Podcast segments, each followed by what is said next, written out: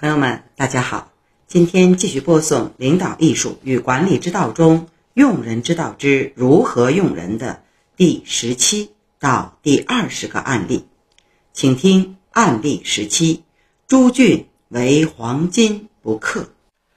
黄巾军将领赵弘占据宛城，东汉朝廷派将军朱俊率兵将其包围，经过三个月的激战，也未能攻克。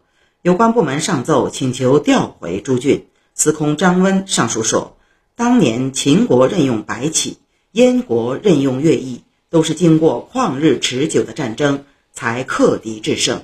朱俊在讨伐颍川黄巾军时就已出战告捷，现在挥师南下，作战方略已经制定，临阵换将乃兵家大忌，应该给他放宽时限，责令他一定成功。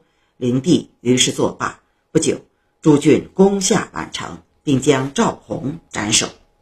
点评：做什么事都有一个过程，不可能一蹴而就。认准了一个人，就要有等待的耐心，给他足够的时间和平台，让他放开手脚去施展，按着计划稳步实现目标。正所谓，事欲要烧三日满，辩才须待七年期。案例十八：长河见马周。唐朝宰相马周在入世前到长安游历，寄居在中郎将长河家里。不久，唐太宗命百官上书谈论朝政得失。长河是武将出身，不懂治国之道，不知道该说什么。马周就替他上陈建议二十多条。太宗对长河一下子提出这么多条建议感到奇怪，就问他原因。长河据实回答说：“这些建议不是我写的，是我的门客马周代为起草的。”于是太宗接二连三派人催促马周觐见。等见了马周，与他交谈，太宗大为高兴，就命他在门下省侍奉。不久，又任命他为监察御史。马周每次奉命出巡都很称旨意，太宗认为长河善于识人，赐给他绢帛三百匹。点评：首先应该赞赏长河正直坦率、不掩人光芒的品质；其次可看出太宗求贤若渴、唯才是用的胸怀，且不枉奖赏举荐之人，既弘扬了美好的道德，又可以鼓励更多的人。为国尽贤。案例十九：孙权不疑诸葛瑾。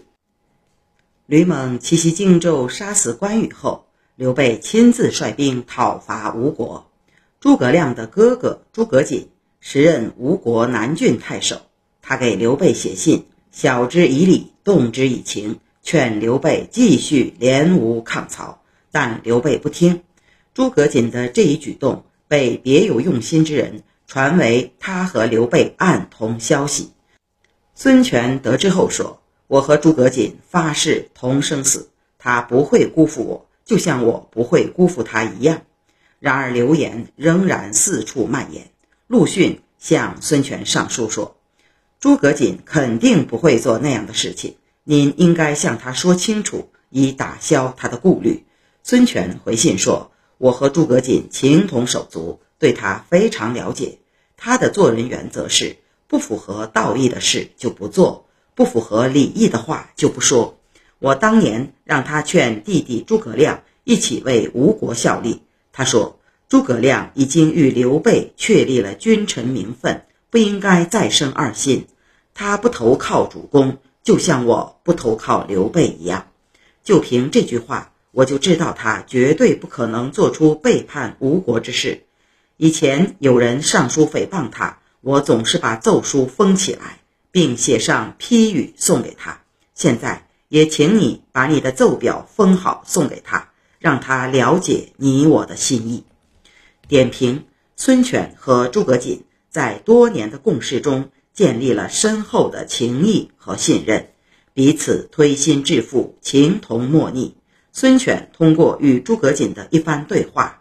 就能洞察其人品和忠心，彰显了作为领袖的识人之明，并传送陆逊奏表的做法，足以令诸葛瑾消除顾虑，敏感肺腑。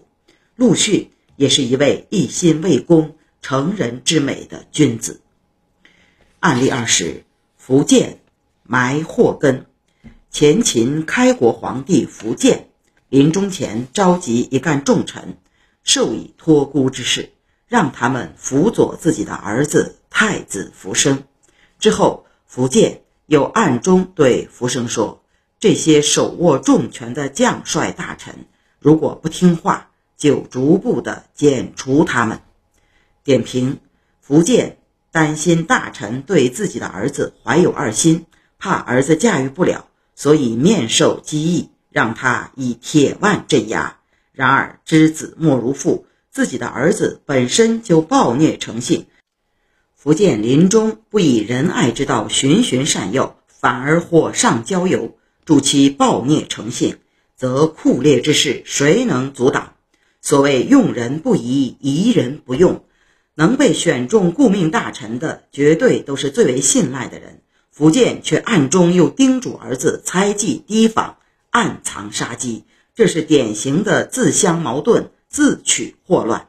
福生继位后残暴嗜杀，尽诛顾命大臣，搞得人心惶惶，众叛亲离，最终被兄弟苻坚发动兵变废黜并处死。